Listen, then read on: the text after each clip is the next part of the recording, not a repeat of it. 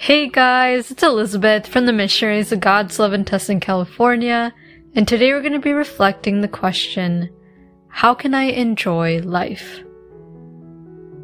But before we dive into this topic, I invite you to find a quiet place to sit. Strain your back, relax your shoulders, and take a deep breath in.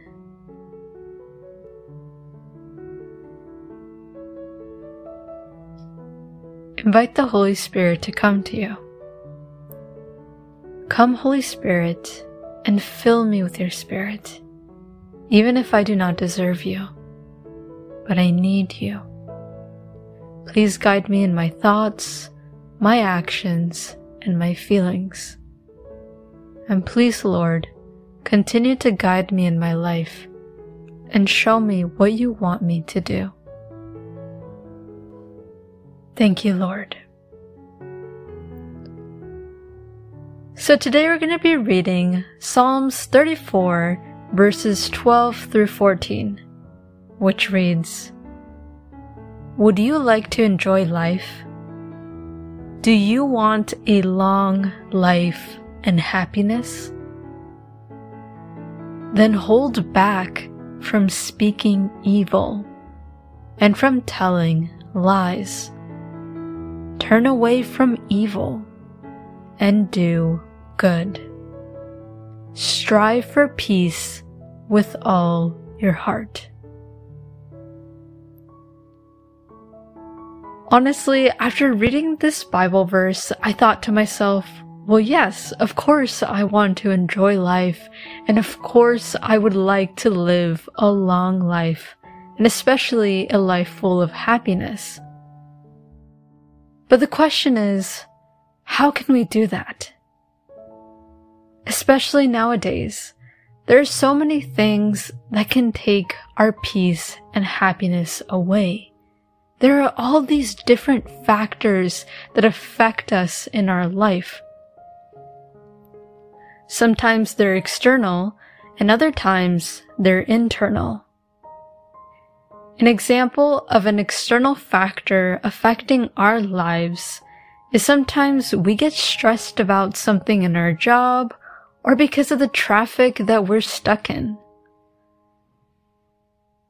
Or another example is just the multiple problems that we face in our daily life or just life in general.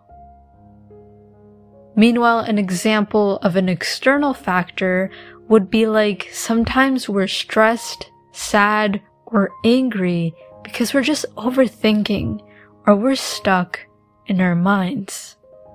We tell ourselves, why did you do that? Why are you thinking this? Why are you doing this? And we push this anger, sadness, and stress towards ourselves. And we can all agree that evil is what disturbs our life and turn something beautiful into something ugly. Now, evil can come in many forms. It can be obvious.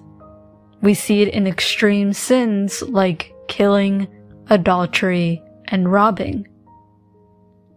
But evil can take in more discreet forms or more hidden forms, such as speaking evil and telling lies. Speaking badly about others might not seem so bad compared to killing, adultery, and robbing, but it actually can do a lot of damage. For example, if a friend speaks badly about their friend's husband, like, Oh, I saw your husband with another woman yesterday. And speaking badly about others, gossiping and telling lies, can cause relationships to end and for relationships to be destroyed. Evil can also be as small as the content that we consume. Sometimes viewing videos that promote different kinds of behaviors and thoughts can have a big impact on how we live.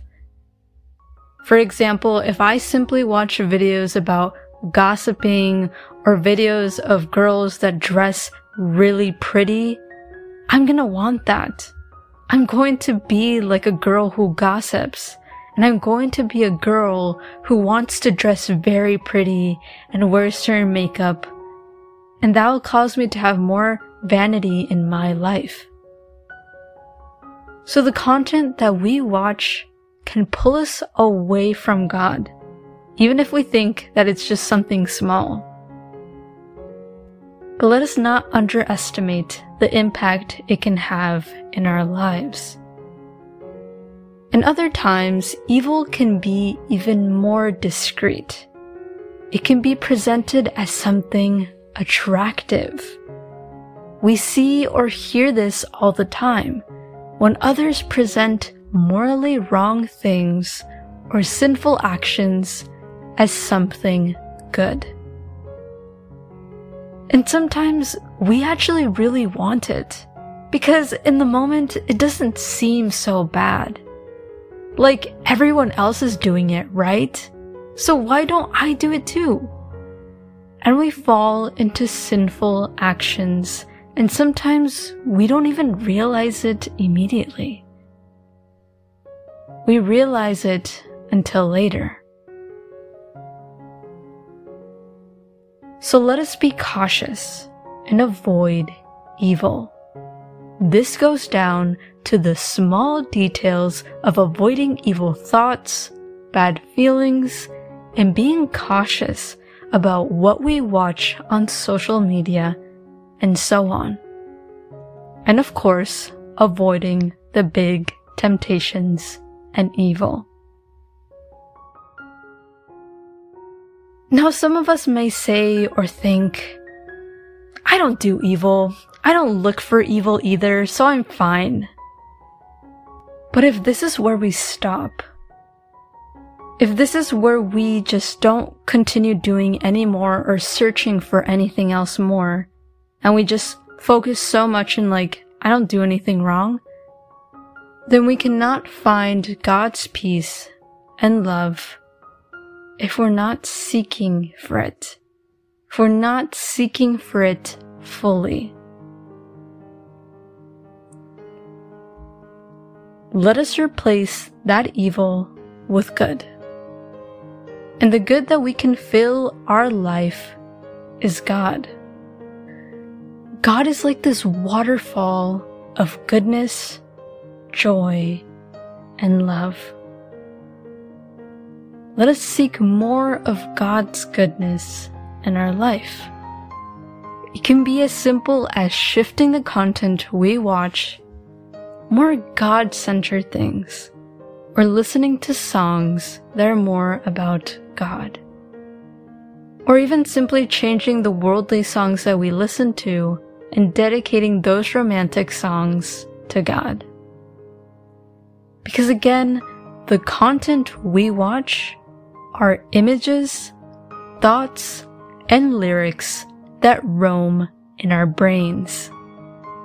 And thoughts have a lot of power, more than we think. Thoughts create emotions and even actions. Think about it. If I think about ice cream or if I make you think about ice cream, you might be like, oh yeah, I really like vanilla, or I really like chocolate, or I really like strawberry. And then the more you think about it, the more you're gonna want it, and then eventually you're gonna eat ice cream. So let us be careful what we watch, think, and the people we surround ourselves with. Let us surround ourselves with more things and people about God. And let us also strive for peace with all our hearts. If we were to ask ourselves, do we want peace in our lives? Do we seek for peace in our lives? We all might say, yeah, of course, I want peace in my life. Yeah, I seek for peace in my life. But do we really look for it? How much do we look for it? Or do we easily lose it when something wrong happens? Or do we easily get mad at our partner or a friend because of something small? Sometimes we have the intention to do something, but we don't follow through it. And this is why this verse says that we should seek for peace with all our hearts. Or else we might just be stuck in the intention. And that's where we'll be stuck, just with intentions.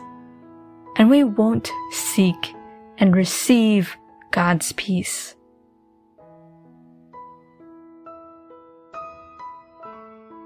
So a quick recap of today's teaching is to be cautious not fall into temptation and evil. Let us be careful about what content we consume and who we surround ourselves with.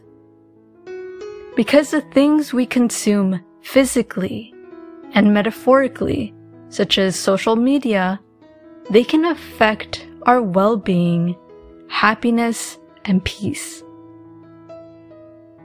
Let us seek God more, and He will guide us to live a long, peaceful, and happy life. Stop seeking negativity and evil and replace it with God's goodness and plan. I invite you to continue meditating on this topic and ask God, Am I really looking for your goodness? Am I really looking for your peace? What am I looking for? What do I feed my mind?